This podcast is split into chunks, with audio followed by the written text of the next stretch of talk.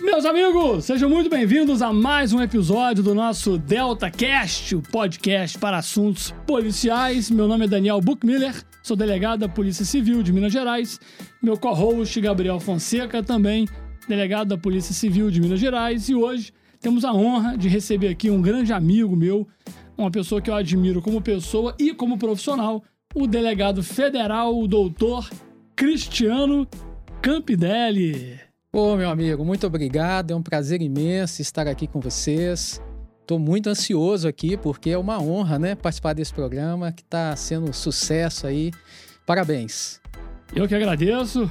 Gabriel! Valeu, gente. Boa noite aí, bom dia, boa tarde, boa madrugada. Peguei agora o tique do Chiquinho Menezes. Chiquinho Menezes.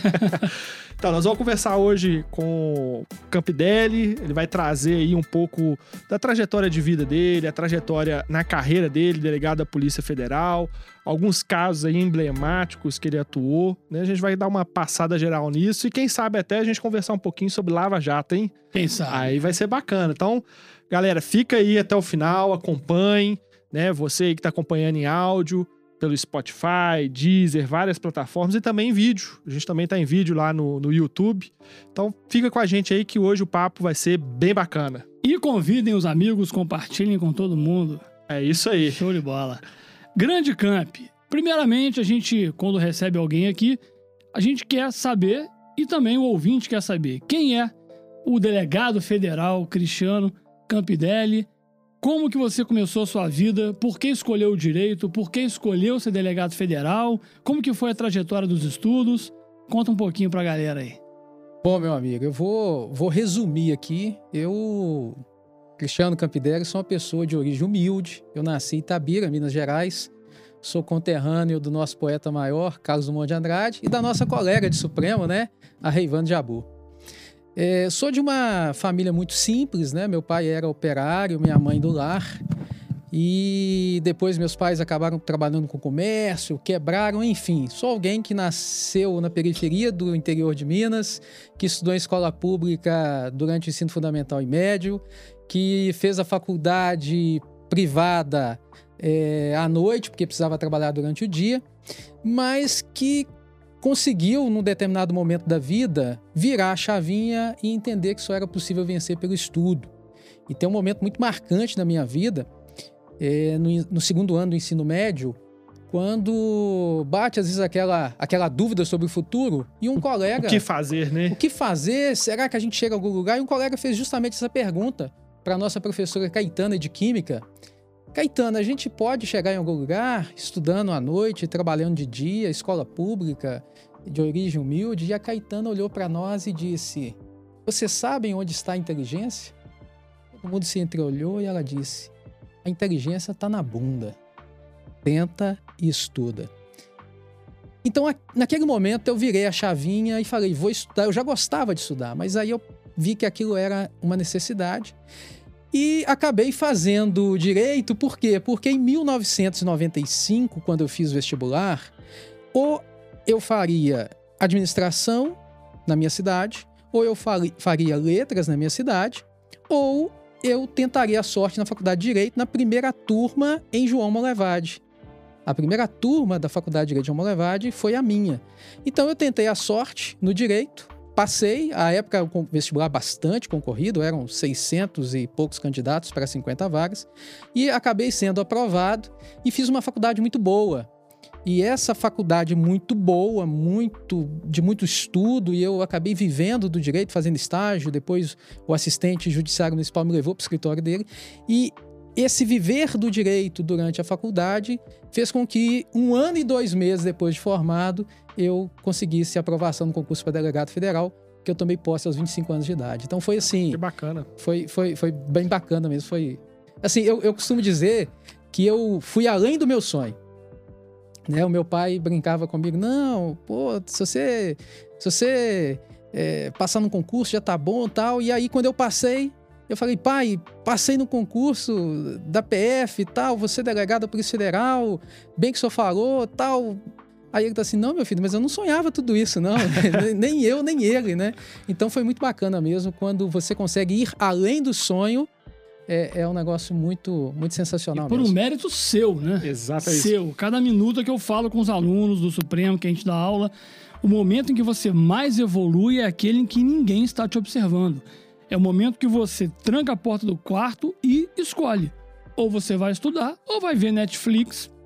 Você estudou. Exatamente. E tá aí. Tempo de bunda na cadeira, né? TBC. É o famoso TBC.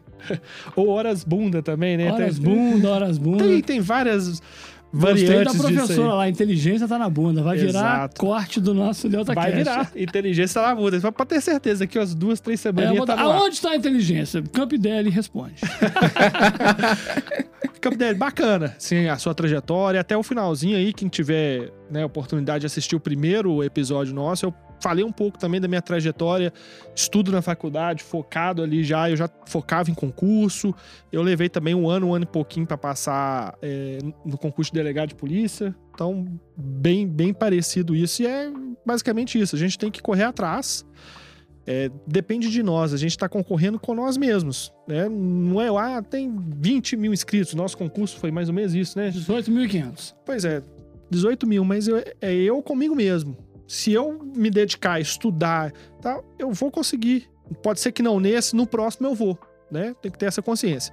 Beleza, foi aprovado para delegado da Polícia Federal, isso o quê? Mais ou menos ali em 2000, 2000 e pouquinho. O- a, a prova foi em janeiro de 2002, a academia foi em 2003 e a posse foi 25 de setembro de 2003. É isso aí, o gente. mesmo concurso do Bruno Zampier, Mesmo concurso do Bruno Zampier, fomos inclusive do mesmo alojamento. Cara, alojamento. É, porque, porque para quem não sabe, é, tem, né, você tem várias especificidades aí, né, de, de Acadepol aí, Brasil afora, mas da Polícia Federal você tem a Academia Nacional de Polícia, né? Sim, Que é lá nos arredores de Brasília, né? Isso. Eu tive, eu passei uma vez só pela frente, sabe? Não entrei não. mas eu passei, eu vi. Lá é bem, uma- bem bacana, assim, um pouco afastado, mas é, é- é bem interessante. E tem uns alojamentos lá, você fica exclusivo lá, né? Isso, hoje, curso. hoje as academias, inclusive, são o chamado internato, né? Você entra no, no domingo à noite e só sai sábado de manhã. Você só tem o sábado e o domingo fora e o, o resto você passa lá dentro. Na minha época, não, eu podia sair, inclusive a minha esposa foi, a gente montou casa, mas hoje é um confinamento maior. Bom demais. E aí, primeira lotação. O pessoal fica, ah, a Polícia Federal vai pro norte, vai, pro- Fronteira, não vai sei o pra quê. Oiapoque, o Chuí. Qual foi a sua primeira lotação? Foi muito longe ou não? Bom, como eu tinha uma classificação boa, eu consegui ir para Foz do Iguaçu, que é um local assim sensacional. Eu fui, é, é, foi muito acima das, das minhas expectativas. É uma cidade assim muito boa. Hoje ainda está melhor, né? Mas em 2003 já era uma cidade boa, uma estrutura boa, uma PF forte lá e uma escola, porque lá nós tínhamos um sistema de plantão de 24 horas, então você ficava um dia de plantão responsável por todas as ocorrências e quando somavam três ocorrências naquele dia, você acionava o próximo. Eu me lembro que no meu período de, lota- de lotação lá, só um dia eu não acionei o próximo. Todos os dias eu fazia três flagrantes, ó, já chamo o próximo porque eu já cumpri minha meta. Então, um local que você faz muito flagrante e um local que as pessoas, à época, os colegas saíam para entregar uma intimação e voltavam com 250, 500 quilos de maconha, Nossa. porque você tropeça em, em flagrante o tempo inteiro, né? Você sai para almoçar, de repente já aconteceu com a gente de ir almoçar e a época a viatura que tinha lá era tipo assim um palio vermelho a álcool, né? Então chegou um maluco atrás da gente com uma Hilux e começou a buzinar, pam, pam, pam, pam, pam, pam, e aí assim, né, polícia, novinho, sangue na- nos olhos, né, desceram os quatro, pode, né? Tem que tomar um baculejo. e aí o cara tava cheio de Nescau, contrabandeando Nescau com arma na cintura tal. O cara buzinou pra gente no sinal e foi preso. Então, assim, Foz do Iguaçu é uma Ele escola. tava pedindo, né? Me prende, pô. É, então, então Foz do Iguaçu é uma escola e, e, assim, foi muito bom passar por lá. E de lá fui para Campos dos Goitacazes, no Rio de Janeiro, foi minha segunda lotação. Também uma escola, terra do garotinho, né? É, uma- um, um local, foi o local assim que eu fiquei mais tempo sem dormir na polícia. Uma eleição em 2006, eu estava responsável por ela e vocês terem uma ideia, você sabe que o efetivo da PF não é dos maiores. E nós reunimos 100 homens da PF e 600 paraquedistas do Exército lá para trabalhar na eleição, uma eleição extemporânea, complicadíssima. E eu me lembro de ter ido para a delegacia na quinta-feira e ter voltado para casa na madrugada de domingo para segunda. Nossa. É, e assim, trabalhando full time, sem ter tempo de encostar a cabeça no travesseiro para dormir. Então, mas uma, uma grande escola. E de lá, passei por Valadares, delegacia que foi lotado três vezes, as duas últimas como chefe. E atualmente eu chefio a delegacia de Meio Ambiente e Patrimônio Histórico da PF aqui na Superintendência de Belo Horizonte. Cara, é bacana porque a carreira né, federal, né, não é uma exclusividade da, da Polícia Federal, do delegado federal, você roda muito, né?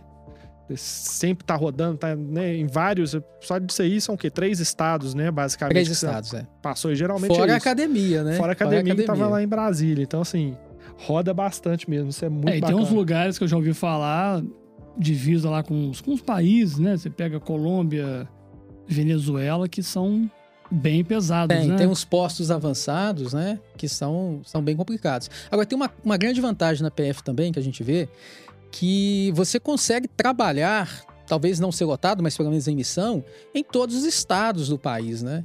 Então a gente costuma, eu já fui assim, para Macapá em missão.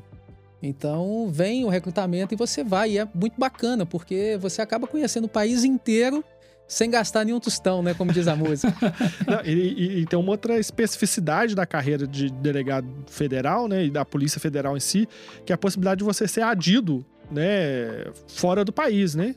É, recentemente teve até um, um, Eu não sei se foi o ex-diretor da PF que está nos Estados Unidos como adido, né? É, nós, nós, nós temos, por exemplo, vou, vou te citar como exemplo, o colega que hoje é superintendente do Espírito Santo, que é daqui de Minas, inclusive, já trabalhou aqui conosco, e ele estava adido em Washington. Né? Então, assim, nós temos a didância em Washington, nós temos um oficial avançado em Miami, nós temos a didância em Madrid, é, nós temos, por exemplo, um cargo muito bacana que é um, vai sempre um perito nosso para Singapura. Cara, que bacana. Então, assim, e, e, na América do Sul nós temos algumas também. Por exemplo, tem um colega nosso aqui que já foi é, adido também na África do Sul, é, no Equador tem um outro colega que também que foi adido no Equador. Então nós temos uma série de adidâncias e os colegas de Minas têm, têm logrado êxito, têm conseguido ir para várias dessas adidâncias também. Inclusive, por exemplo, em Singapura, atualmente, o perito que está lá é de Minas, né? O ex-adido de Washington é de Minas. O colega que hoje chefia o núcleo de operações nosso foi adido no Equador. Então a gente tem tido esse êxito aí nos últimos anos de conseguir emplacar bons colegas nessas adidâncias. Qual que é o trabalho dos delegados federais nesses países. Eles ac acabam fazendo assim, uma ligação, uma, uma ponte, sabe? Eu vou te citar um exemplo. É, o colega que está no México, por exemplo, a gente fez uma operação muito bacana, muito exitosa na minha última passagem por Governador Valadares, que foi a Operação Caicai, que já teve três fases, ela teve três fases sob meu comando. E tudo nasceu graças a um telefonema do adido nosso no México, que soube de uma informação por meio da polícia lá, fez contato com Brasília, Brasília fez contato comigo, eu me lembro, eu tinha uma semana de Valadares, me toca o telefone uma quarta-feira à noite, aí, ah, esse, liga pro pai desse rapaz que ele tá sequestrado tal. E aí eu peguei o telefone e pensei, cara, vou mandar isso pro sobreaviso tal. Cara, vou resolver isso. Que às vezes você manda pro sobreaviso, o sobreaviso não tá com aquele tesão todo, né? Tá cheio de coisa para fazer. Peguei o telefone e tentei ligar, ninguém atendeu, mandei a mensagem achando que era pro pai do sequestrado. Era o cara sequestrado no México, conversei com ele lá, aí já fiz o contato com a Adido, já mandou a PF do México lá, mas aí teve um vazamento, o cara tiraram, tiraram o cara do, do, do, do cativeiro, enfim, exatos um mês e uma semana depois, nós entramos na casa do chefe dessa organização criminosa. Era lá na cidade de Tarumirim, Tarumirim na, na, nas redondezas de Governador Valadares. Entramos na casa desse cara e conseguimos apreender, para vocês terem uma ideia, 13 milhões 715 mil reais em notas promissórias por receber e conseguimos comprovar que ele mandou 282 pessoas para o estrangeiro somente após a vigência do artigo 232A do Código Penal, que entrou em vigência em 25 de novembro de 2017, que é o crime de promoção de imigração ilegal. Então conseguimos comprovar. E, e a operação foi 31 de julho de 2019. Então, em um ano e meio, Esse cara, ele tinha por receber 13 milhões 715 mil e em um ano e meio ele mandou 282 pessoas para os Estados Unidos via México. Tudo com Caraca. prova documental, tudo graças a um colega adido que estava no México, que obteve uma informação que passou pra gente e a gente correu atrás e com o apoio do colega lá. Então é um, é um elo é muito bacana, é uma longa manos que a gente tem. E a gente tem essa longa manos, é, por exemplo, na Espanha. Eu já usei a adidância da Espanha num caso que não tinha nada a ver com a PF. Uma, uma mãe e um pai, a filha estava sumida na Espanha, estava em Campos, no Rio, nessa época. E a- ninguém achava a filha, eles acha- tinham notícia que a filha tinha morrido ninguém achava a filha. E aí procuraram prefeitura, Ministério Público, Judiciário, tal. Nin- Polícia Civil, PM, ninguém fez nada. E aí, prefeitura, por desespero, foram na federal e levaram o caso pra mim. E eu falei, cara, o que, que eu vou fazer? Isso em 2004, 2005. Foi só um sumiço, não, Não, tinha informação nenhuma. tinha uma informação de que a filha poderia ter morrido. E, e os pais queriam saber onde ela está. A gente quer trazer o corpo dela. Sim. E aí, o primeiro embaraço, né? A PF não fazia ligação interurbana. Eu peguei meu celular Caramba. e fiz uma Isso ligação. 2004 não fazia. 2004, 2005. Não tinha, era um negócio complicado. Não- é, interurbana não, internacional, desculpa. Internacional, Internacional. E aí eu peguei meu celular, aí primeiro, liguei na, na Interpol do Rio, liguei na Interpol de Brasília, liguei não sei, ninguém resolvia. Aí o que, que eu fiz? Quer saber? Peguei o celular, olhei na internet qual era o número, liguei na, na nossa didância na Espanha. Duas horas depois, eu já tinha a localização do corpo, eu já tinha o motivo da morte, já tinha todas as informações necessárias, fiz contato com a prefeitura de Campos, que era riquíssima, Sim, E- tem exploração lá de, de petróleo, e né? conseguimos trazer o corpo da menina. Então, Caramba. assim, a adidância tem essas funções. E Às vezes que eu precisei, foi assim um auxílio sensacional. Pô, que bom, cara.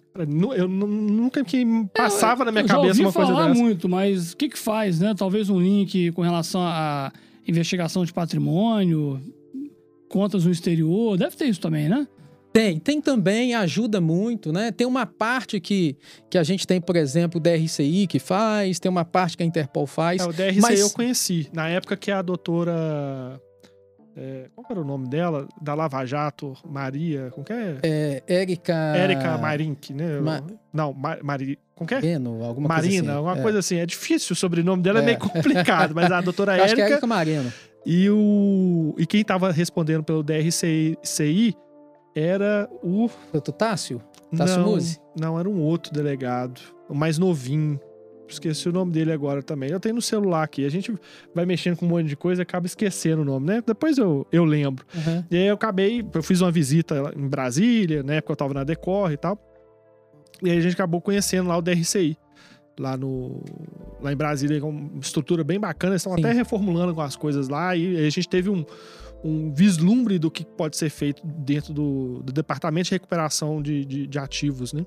É Muito bem bacana. bacana também, é uma estrutura muito boa que funciona também. Sim. E ajuda muito. Ajuda Muito, muito. muito. Pegar o cara no bolso, né? bicho? Exatamente. Esse é é o- Tirar aquilo que o motiva a praticar o crime. Cara, investigação de corrupção, né? A gente já tá caminhando para esse, pra esse lado aqui na conversa. Você tem que tocar no bolso, porque, ó, vamos imaginar, né? Lava Jato, né? Ah, sei lá, Marcelo Odebrecht, né? O cara trilhardário, sei o quê, você coloca esse cara na cadeia, né? O Marcelo Odebrecht ficou o quê? Três anos preso? Muda nada. Acho que nem isso. Ele saiu, foi cumprir prisão domiciliar. Aonde? Na mansão dele, onde ele foi preso. Ah, você não pode sair da sua mansão. Beleza, eu tenho cinema dentro da minha mansão. É o caso do Gedel, né? O Gedel dos cinquenta e tantos milhões nas caixas de papelão, que ficou preso poucos dias, foi para domiciliar, agora já tá progredindo o regime em domiciliar, né? É. Assim, é, É, surreal. uma, as uma coisas que vergonha, acontecem- é, né? Brasil. Uma A- vergonha, a nossa né? progressão de regime é uma sacanagem. Ah, é uma vergonha, é uma vergonha. Então você tem que alcançar realmente onde dói. Você tem que tirar o patrimônio é, acumulado de forma ilícita e eu acho que tem que atacar o lícito também. E deixar limpado. Sabe? Cortar tudo. Você fez errado. Hum, né? É, recuperar tudo que ele. O, o- o prejuízo que ele causou, né? Sim. Tem várias hipóteses de, de recuperação patrimonial, mas Sim. atacar o máximo que der.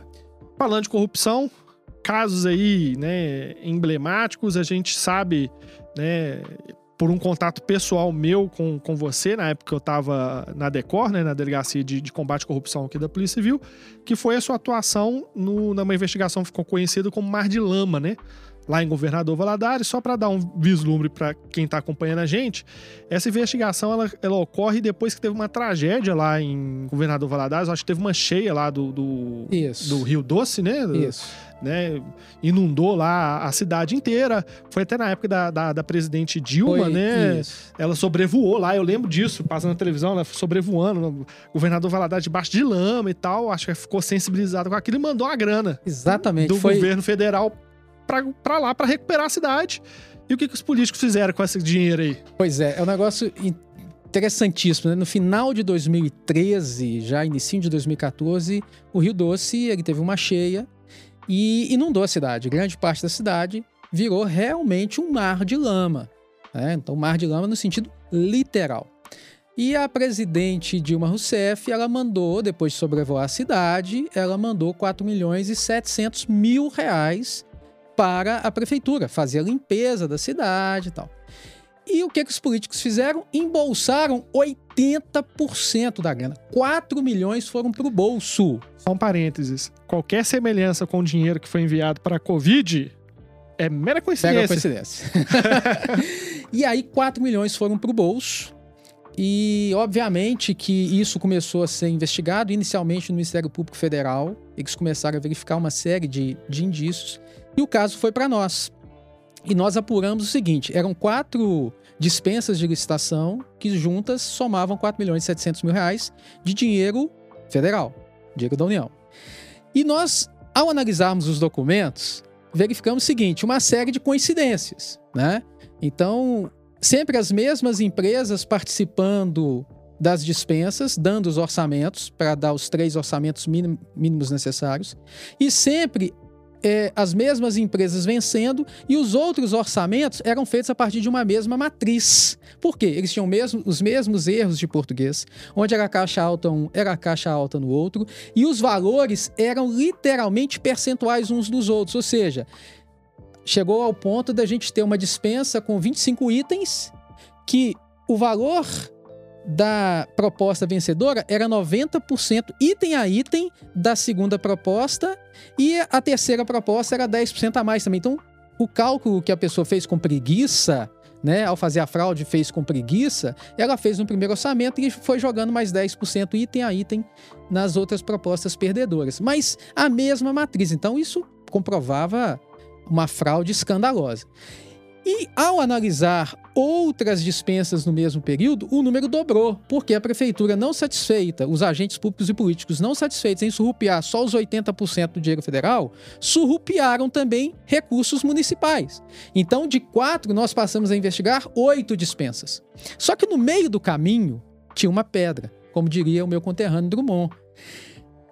Durante as investigações, uma das medidas utilizadas foi a interceptação telefônica. E nós conseguimos descobrir que uma determinada empresa que prestava serviços à prefeitura local na coleta de lixo urbano, essa empresa estava negociando a próxima licitação trintenária para a coleta de lixo no valor irrisório de 1 bilhão e 483 Caramba. milhões de reais. E pasmem, a, a pessoa responsável pela feitura deste é, é, desta licitação, né? a pessoa responsável pela feitura dessa licitação, que era uma servidora pública municipal de Valadares, ela pegava o avião em Valadares, custeado pela empresa que era do lixo, que ia vencer a próxima licitação, já sabia, havia uma bola de cristal que essa empresa ia vencer. Ela pegava então o avião, custeado por essa empresa, vinha a Belo Horizonte, o engenheiro da empresa a buscava no aeroporto, levava para o hotel, o hotel pago pela empresa. Nos outros dias, essa pessoa era buscada no hotel, levada para a empresa e depois voltava para o hotel ao final do expediente. E durante o expediente, essa pessoa ligava para a prefeitura pegando dados da licitação. Por quê? Porque ela estava fazendo edital dentro da empresa que ia vencer. Meu Deus do céu. Isso tudo, assim, comprovado com interceptação telefônica, comprovado com filmagens, com fotos, com provas documentais. Então, a, a, acabou que o mar de lama no sentido literal acabou também sendo um mar de lama no sentido figurado, porque havia um, uma corrupção sistêmica na prefeitura, tanto de agentes públicos quanto de agentes políticos. Só para vocês terem uma ideia, uma Câmara Municipal com 21 vereadores, 13 vereadores acabaram sendo alvo da operação e presos durante a operação, que teve ao todo nove fases. Sim, Foram grande, nove né? fases de trabalho. Eu presidi as sete primeiras fases, depois acabei sendo removido para Belo Horizonte, mas as sete primeiras fases eu fui o presidente. E, e te falo uma coisa: foram nove fases e todas elas relatadas, todos os inquéritos relatados no prazo legal de 15 mais 15 com o indiciado preso. Meu Deus, aí. E sim. pasmem, e pasmem, o processo, o, o 01 da organização criminosa chegou a ser solto durante o processo por excesso de prazo, porque o, a- a- o processo criminal chegou a ficar concluso ao juiz dois anos, Nossa. concluso para sentença, e o juiz não sentenciava. E depois a culpa de, de, né, de altos índices aí de absolvição, de, de impunidade, é a polícia, Depois a polícia. né? Não, não vê esse lado aí, o tempo, né?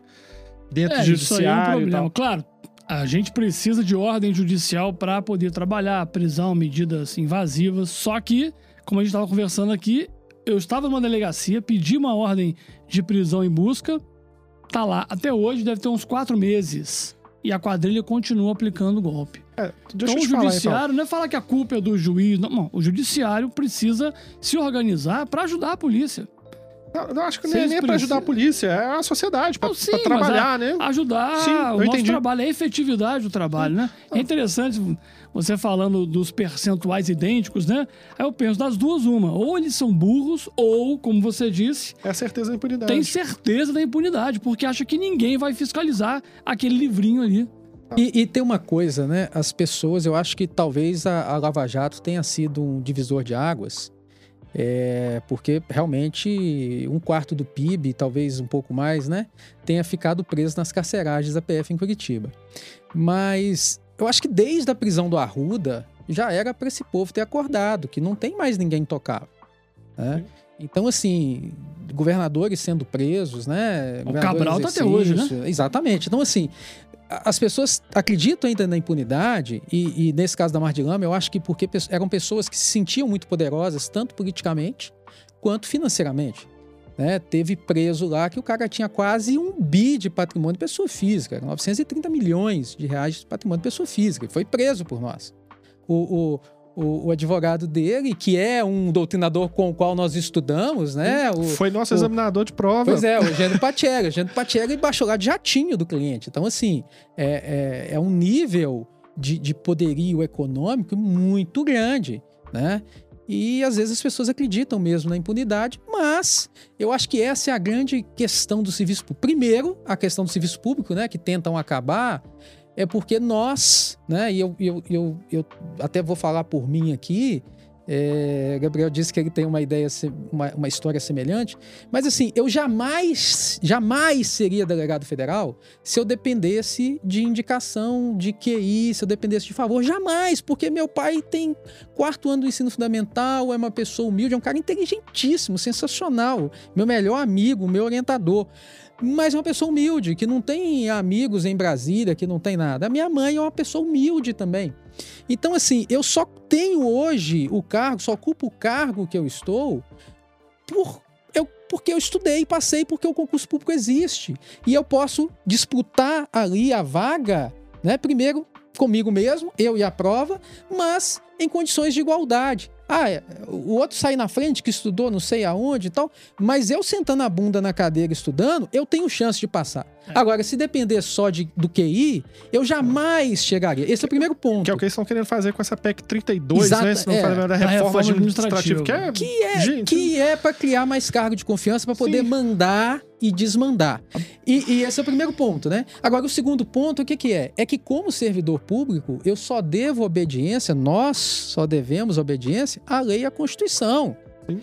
Então, é, eu tenho casos hoje nas mãos, eu, tenho, eu considero hoje o caso que está na minha mão para resolver o caso mais importante da PF no país, que é o caso Vale Brumadinho que, na minha opinião, é o caso mais importante da PF no país. Então eu tenho a tranquilidade de que O meu relatório no qual eu estou trabalhando é um relatório técnico e que não depende é, de favor de nada. É um relatório com base nos limites legais e constitucionais e ponto final. E com base nas provas produzidas. Então, talvez o que queiram acabar com o concurso público é para isso para poder botar alguém nos locais-chave e a pessoa decidir conforme o bel prazer da mão que o designou. Cara, o que me deixa mais puto é essa política que vem de anos de demonizar o funcionário público. Aí o pessoal não pensa, né? Igual você falou, que ficou quase que um feriado trabalhando. Chegou quinta na delegacia, saiu domingo. Quantas noites a gente virou aqui em Vespasiano no plantão? plantão. Incansável. Plantão que tinha rato passando para lá e para cá. E a gente trabalha de verdade. A maioria dos funcionários públicos que eu conheço trabalham de verdade. Aí vem essa política. Eu vou até fazer uma crítica pública aqui. Acho que são os hipócritas. Que tem Canal um, Hipócritas. Tem um, um, um programa, eles fazem vídeos. Fizeram um agora de um funcionário público, você viu? Um cara deitado, sentado na mesa, com o pé para cima, comendo hambúrguer, fazendo nada. Ou seja, uma...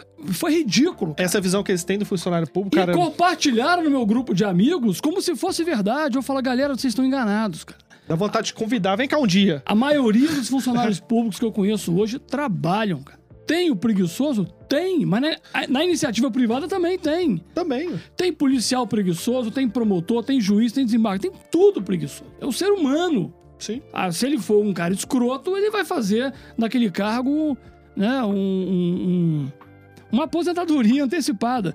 Mas assim, eu vi esse vídeo, cara, fiquei enojado porque, obviamente, uma propaganda paga para quem tem interesse e mentira, cara. Eu, eu, eu fico puto quando trabalham com mentiras. Quer criticar algo? Fale a verdade. Vamos criticar a Polícia Civil? Beleza, a gente fica aqui 10 Não, horas um falando de mal, o mal É. que eu sei, as outras instituições. Agora, trabalhar com mentiras aí é mau caratismo. E esse vídeo, pra mim, ele é. Não sei se você teve o desprazer de assistir esse vídeo. É do Hipócritas, é um cara na, na cadeira comendo, fazendo nada. É daquele cara tal do, do, do, do Vivier, alguma coisa assim? Não, não, né? isso aí é o Greg É, News. Greg, alguma coisa. Aí tá. coloca o funcionário público lá, como, como se ele não fizesse nada, e no final ele é promovido, o pessoal bate palma pra ele. Assim, é, ali é uma fake news. Não, total. completa. E assim, é, é, eu, eu me lembro quando a PF criou o ponto eletrônico para nós. E pô, teve colega que entrou na justiça, que é um absurdo, não sei o que lá tal. Eu vibrei. Eu falei assim, que ótimo! Certo? Que ótimo que tem ponto eletrônico. Porque, só pra vocês terem uma ideia, em fevereiro, é, é, final de janeiro, início de fevereiro, eu tava fechando a Caicai 3 para voltar para Belo Horizonte. E eu me lembro, cara, que assim, eu trabalhei absurdamente. Eu me lembro da última semana para cumprir o prazo, que eu, eu não perco prazo. E eu faço inquérito, eu- nós apuramos 409 crimes. Quatro Nossa, organizações muita criminosas coisa. em um inquérito. 409 crimes, sendo quatro de organização criminosa. Apuramos isso e eu fechei o relatório numa sexta-feira, faltando tipo 10 para meia-noite, que era o, o término do prazo. E o PJE não estava funcionando. Aí eu liguei pro diretor de secretaria e mandei no e-mail dele. Mandei o relatório no e-mail dele para não perder o prazo. Eu tô te mandando aí que o PJE travou, tal, que PJE trava, né? É, isso é, é Básico, lei, né? né? E aí o seguinte, então assim, e, e eu trabalhei assim a semana virando, virando de um dia pro outro, trabalhando até 4 da manhã e dormia até 10 horas e ia de novo e tal, tal, tal, tal. E eu me lembro que quando eu fechei a folha de ponto, eu tinha mais de 80 horas extras em um mês. Cara, que funcionário da, da, da Ah, atividade ninguém privada vê, que faz cara. isso? Isso ninguém vê. Ninguém faz isso. Então, assim, é, é, a minha esposa às vezes fala assim, cara, mas por que, que você gosta tanto de trabalhar? Eu falo assim, Rose, eu gosto, não sei por quê. Eu, eu, eu, eu né, tô completando 18 anos de PF, chegando à maioridade na PF, e eu falo, cara, nunca aconteceu, nunca. Comigo nunca aconteceu. Eu falo assim, puta merda, tem que trabalhar nunca nesses 18 anos. Eu vou até hoje com tesão pra trabalhar. Eu adoro o que eu faço. E, e eu te falo assim, quando eu ouço, eu já ouvi de gente inteligentíssima falar assim: o serviço público é o câncer do país. Dá vontade de xingar. Eu não Ah, vou xingar, eu vou ah. respeitar os ouvintes aqui. Mas assim, Pode chegar aqui. Cara, é impressionante. Aí, aí quando a gente vai investigar a iniciativa privada, é que a gente vê quem que é o câncer do país. O câncer do país é uma empresa que frauda os documentos e mata 270 pessoas. E financia Exato. campanha de político corrupto para ganhar isenção fiscal lá na frente, no valor triplo do que Financiou. O câncer do país são empresas que têm coragem de surrupiar 80% de verba, de verba para limpar a cidade, para ajudar a pessoa carente que perdeu tudo. Aí. Isso é que é o câncer do país. Exatamente. O câncer do país não somos nós, não. Quem sonega impostos. Exatamente. Agora, nós que temos o imposto descontado na fonte e que trabalhamos Se não temos única, escolha, né? não temos escolha, tem- pagamos Não mesmo. temos né? FGTS. Nós pagamos nenhuma... mesmo. E nós que passamos um concurso que não devemos favor a ninguém e que atuamos com base na lei e na Constituição, essas pessoas que hoje mandam no país não nos querem. Por quê? Porque eles não podem mandar em nós. E eles já Exatamente. aprenderam. Os irmãos Miranda lá. Por que, que ele denunciou a corrupção? Porque ele é estável. E o irmão dele, deputado federal, falou: agora eu sou a favor da estabilidade. Porque Sim. se você não for estável, você não vai denunciar nada. Sim, Você, vai tá- ver tá a com medo de corrupção perder o seu nariz e não vai fazer nada. E aí que eu acho que tá um grande problema é, dentro das estruturas é, da- das polícias, né? E, e aí eu falo com propriedade dentro da Polícia Civil, são os cargos de chefia, né? Porque são cargos é, em comissão, né? Muitas vezes está na mão ali de, de algum político que, que, que indicou. No caso né, de Polícia Civil, geralmente o governador e, dependendo do estado, até outras pessoas. E que ele fica ali segurando a cadeira, né? Né? Então tem que fazer. É, não que a minha consciência, o que eu desejo, mas é o que aquela pessoa tá pedindo pra fazer. Isso é, É, é um cargo político? É, mas tem como melhorar? Tem. Se botar uma lista, uma lista tríplice Eu- eu com acho- mandatos pelo Eu, menos eu dois acho que tinha que ter anos, mandato. Eu não sei se lista tríplice, porque aí a gente tem a experiência do Ministério Público Federal. Aham. Vai ter que estar na lei pra porque, respeitar. é, porque eu não sei se é tão Porque boa o assim, porque acabou que respeitou. o Ministério Público também se tornou um. um- é, Nessa parte, um órgão bem politizado, né? Porque as pessoas se organizaram, ah, só vai ser eleito pessoas desse lado aqui. Pra ser PGR e tal. E outra coisa, o, o PGR ele é chefe não só do MPF, MPT, é, o MPU, né? O Uhum. MP do Distrito Federal e o MP militar. Militar. Pô, Mas só o, só o procurador da República que vota, que é da carreira do MPF. E os outros não? Mas ele é chefe também. Então, assim, tem essa, essa, essa, essa questão, né? Que aí teria que ser aprimorado, mas que deveria ter o chefe das instituições, Polícia Federal, Polícia Civil, Ministério Público e tal, mandato. dois anos dois anos, e só ser retirado lá se tiver votação de maioria qualificada, né, no Poder Legislativo. Porque senão ele fica na mão de quem colocou ele lá. A gente Né? teve chefe de polícia que ficou menos de um ano. Nossa, Vários. Ó, eu tô há oito anos na polícia, eu devo estar no meu, sei lá, sétimo, oitavo, nono chefe de polícia. É, nós, nós tivemos um diretor-geral aí na época do Temer que a gente ganhou um apelido carinhoso na PF de Segóvia o, Bre- o Breve. Porque, porque eu acho que ele ficou menos de 90 dias. É, foi na época do Temer, né? Então, assim, é, realmente eu, ent- eu entendo perfeitamente, assim, e é um bom colega, o doutor Segovia é um bom colega. O, o, conheci, me deu aula na Academia Nacional de Polícia, mas nessa questão política a pessoa fica descartável e, e nomeia-se e, e, e destitui-se assim com uma facilidade muito grande. Mas eu concordo plenamente, eu acho que tem que ter é, é, critérios mais objetivos, eu acho que tem que, ser, tem que ser menos político. E eu até enalteço a Polícia Civil aqui em Minas. é, é, eu me lembro quando foi co- escolhido o atual delegado regional de governador Valadares, doutor Angel Rebouças.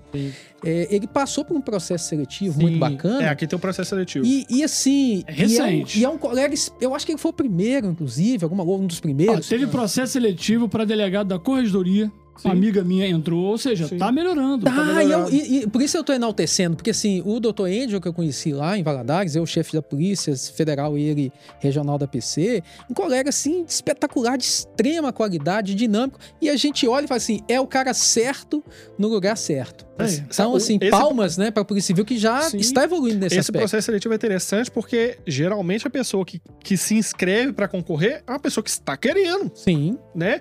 Não é aquela pessoa que tá ali, ah, pô, fulano que tá querendo que eu entre aqui, né? Não, porque né, tem que estar aqui nesse cargo aqui por causa de fulano. Não. É. Você, você cria critérios assim. objetivos. É, eu acho que essa questão de processo seletivo, se tiver muito, é dois anos. Acho que menos. Até hein? menos, né? Acho que menos. É. uma coisa nova, né? Agora, Isso é a, bom, a- isso é a- bom. a PF sofreu muito nos últimos anos aí com essa politização dela nos altos cargos, digamos assim, diretor-geral, né?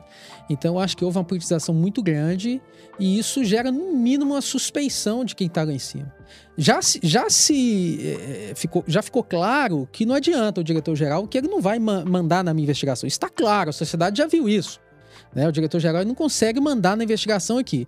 Mas, mesmo assim, é ruim, gera uma suspeição você ter alguém que entra e sai ao bel prazer do político, porque é amigo do filho, porque Sim. é indicado pelo, por não sei quem. Então, por exemplo, o atual diretor-geral ficou acho que 10 anos fora da casa, era, acho que assessor de ministro, alguma coisa assim. Então, assim, pega alguém que está fora da casa, que não sabe nem o, o que, que é o EPOL, que é o nosso sistema de inquérito é, virtual hoje, volta sem saber nada. Então, eu, eu acho isso negativo. Sim. Eu acho isso negativo. Eu não sou favorável. Acho que tem que pegar alguém que está aqui dentro, que está trabalhando, e principalmente alguém que conheça as realidades do interior. Né? Não acho legal também o colega que está só lá em Brasília, assumindo altos cargos também. Às vezes o cara nunca tocou um inquérito e vira alguém que tem que quer fazer a norma de como você vai tocar o seu. É o que acontece hoje com o Supremo, né? O Supremo acho que é ainda pior, né? Que você pega alguém que é advogado, esse cara vira desembargador, vai negociar uma vaga para o STJ, STJ e vira ministro do Supremo. E pelos votos dele, a gente está vendo que ele não tem a capacidade técnica e mais eu, eu, quando eu vi a produção literária dele, eu falei assim: caramba, se eu pegar qualquer um dos capítulos que eu já escrevi em qualquer uma das obras que eu já participei, é mais do que a produção literária dele toda. E o cara virou ministro supremo. Então, assim, isso também o é um negócio é... complicado. Não sei nem o que dizer. o que Supremo, cara? É... Ah, não, vamos mudar, agora vai ser concurso. É melhor? Não sei. Mas do jeito que tá, tá ruim.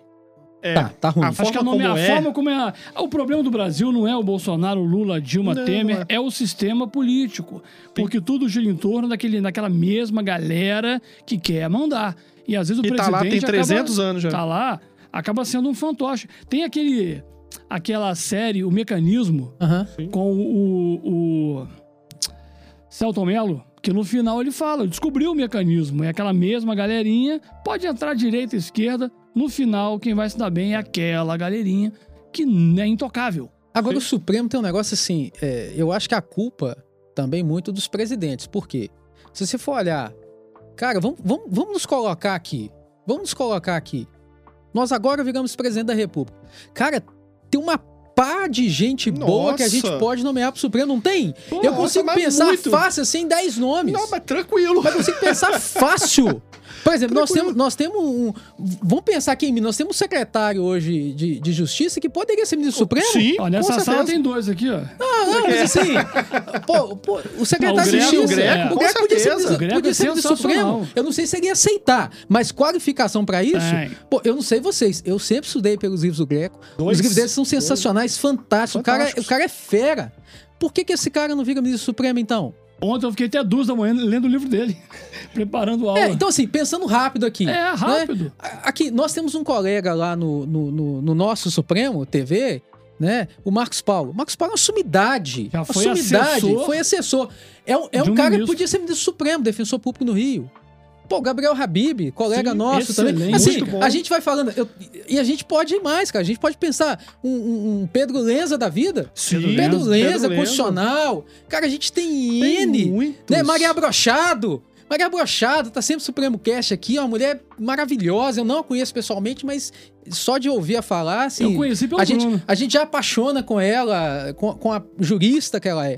Então, assim, a gente consegue lembrar N nomes. Eu poderia passar o, resto aqui do, do dia falando nomes Mas, de olha, ministros do Supremo. O, o Supremo já teve ministros muito qualificados muito, muito bons, assim, né? De, que você ia na, na, na, na biografia dele, você, nossa, esse aqui, realmente, agora de um tempo pra cá, é, o que começou últimos... a entrar lá, é, não é, pô você pegar a pessoa aí que foi advogado do partido, né?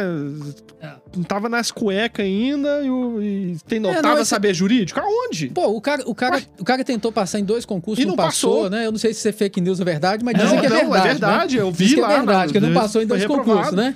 Não passou. Aí você tem um Nelson Rosenwald da vida que é civilista é. fera pra não, caramba, Nelson... não vai. E assim, eu tô, eu tô lembrando os nomes aqui, é, mas assim, assim são ele, é. o próprio Pacelli, que, que foi advogado, sei lá, quer pôr um garantista, bota o Aurélio Lopes Júnior, bota o Alexandre Moraes da Rosa. Sim. Assim, é muita gente boa que a gente tem no país. muita gente Muita boa. gente o próprio. Nute.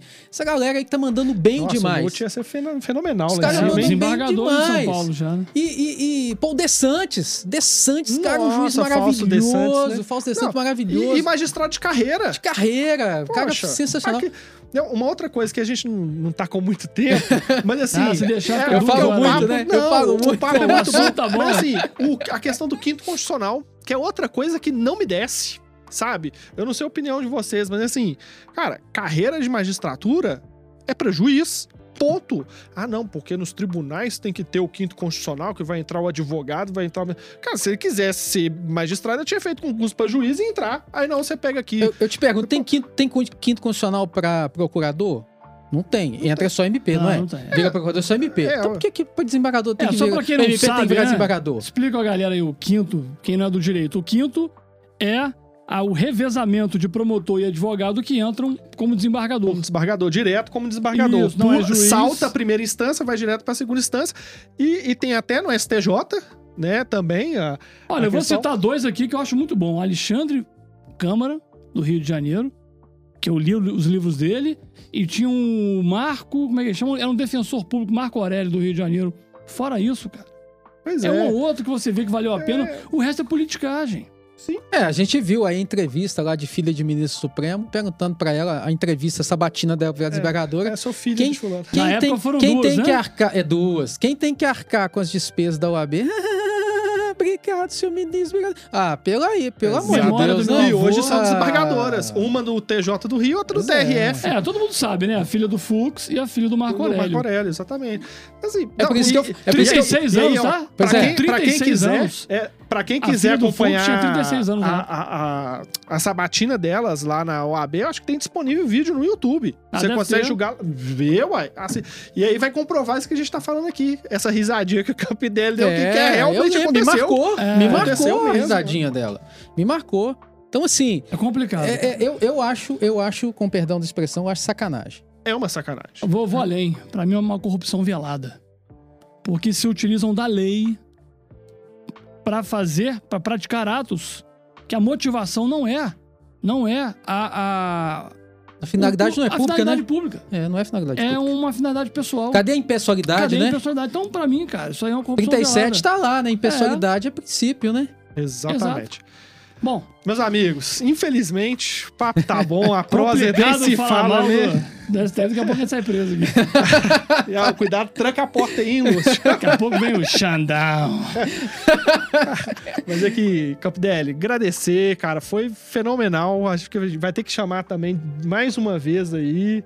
A gente já, é. tá, já tá fazendo esses convites, né? A Vai chamar a da segunda vez. Lava a gente Jato, tá nem deu falando- tempo de falar da Lava Jato. Não é? Mas a gente deu uma pincelada na Lava Jato, né? Deu, deu uma né? pincelada. Deu, de Mas peraí, rapidão, antes de terminar. Qualquer Vamos, coisa a vamos. gente estende o tempo Vamos, ali, vamos depois. lá. Passa o cartão Visa ali com o Lúcio ali. Isso. Lava Jato, só pra não deixar o ouvinte aí com, né, água na boca, né? O que que você acha, assim, né, você, a gente sabe que não trabalhou diretamente no inquérito, então não tem como dizer é, as nuances ali, né, do, do, do- do que foi investigado, essas questões, mas assim, olhando de fora, né, como espectador Aí, e com a como experiência que você federal. tem, né, de delegado federal.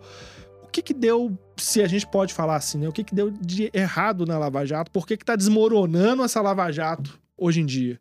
Eu, eu acho que tem um, um áudio, acho que 2014, 2015, Jucá. de um determinado político, o grande Jucá, que explica o que aconteceu com a Lava Jato. É um Exatamente. grande acordo nacional. Vamos fazer um acordão com a STF, com a porra toda.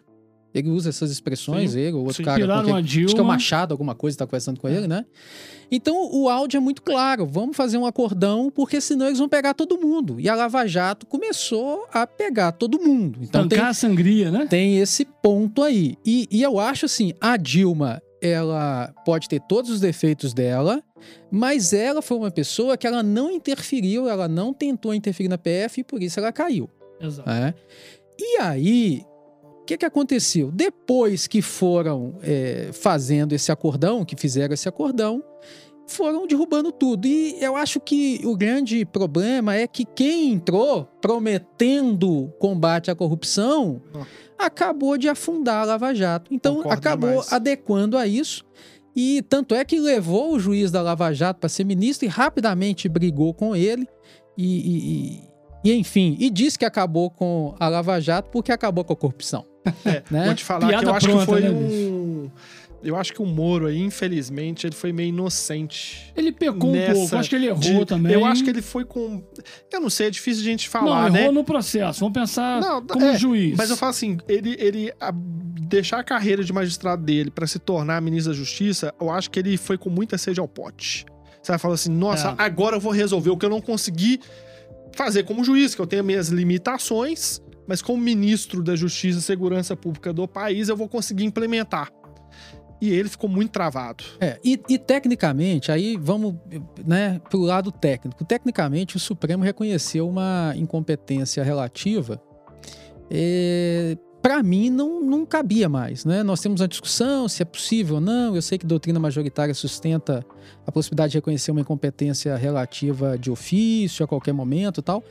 Mas absoluta, eu concordo, mas a relativa não. Porque se nem a defesa mais pode alegar, por que, que o magistrado vai poder reconhecer de ofício? né? Então, é.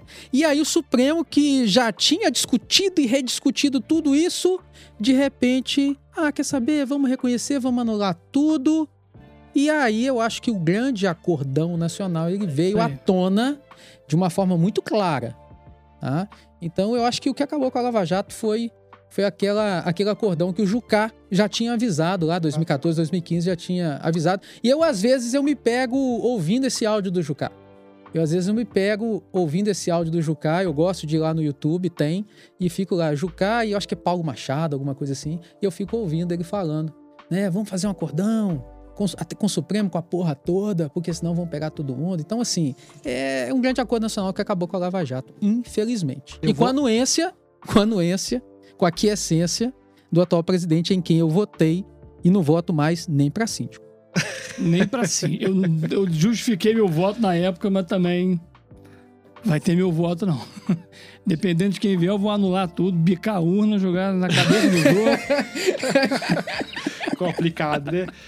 Gente, mas é isso. A gente tem que agora realmente encerrar, agradecer o Campidelli aí pela essa conversa, por toda a experiência que ele trouxe aqui pra gente, os casos que ele contou. Enfim, é, foi muito bom. Acredito também que a- o pessoal que tá acompanhando a gente tenha gostado muito e ficou esse gostinho de quero mais, hein? Vamos ter que articular obrigado. aí. É igual Obrigado, operação na obrigado. Polícia Civil e Federal. Fase 1, 2, Dois, 3. é isso aí, pô, bacana. volta pra fase 2. aí. Campidelli, se o pessoal quiser aí te acompanhar em rede social, você tá em alguma rede, como é que faz pra te achar? Cara, arroba professor Campidelli no Instagram. Dois arroba Ls, né? professor Campidelli, dois L's e I no Hum, final. Arroba aí. professor Campidelli, eu tô lá. Só me seguir, manda direct, eu tenho enorme prazer em responder todo mundo. Mas aqui- Professor de processo penal do Supremo, excelente, Isso, elogiado isso, demais. isso. Obrigado, obrigado. Show de bola. E Obrigado. aí, quem quiser acompanhar o Daniel, prof.danielbuch. Porque Book Miller é muito grande, eu corto na metade. Então, arroba prof.buch e arroba Clube Penal, que é um projetinho particular que eu criei. Tem umas aulinhas grátis no Instagram lá. dá uma conferida no Clube Penal, muito bacana. Já dei ali uma conferida nas aulas grátis. Eu tô devendo é o curso mesmo, eu vou fazer o Ah, curso. eu vou te dar de graça aí. Ah, pô, que que é Pega a isso? mão, hein? Tá de graça. E aí, quem quiser me acompanhar também, arroba Gabriel Fonseca Delta lá no Instagram, posto algumas coisinhas lá, muita coisa relacionada aqui ao podcast. Tem falado também de investigação defensiva, algumas coisas Bem assim. bacana. Gente, obrigado, valeu aí por estar com a gente até, até agora. Acompanhe aí, compartilhe, siga a gente na- nas redes sociais, no YouTube, acessa lá o, o canal, né? Inscreva-se no canal. É isso aí. E é isso, gente. Até a próxima. Valeu. Valeu, obrigado! Oh.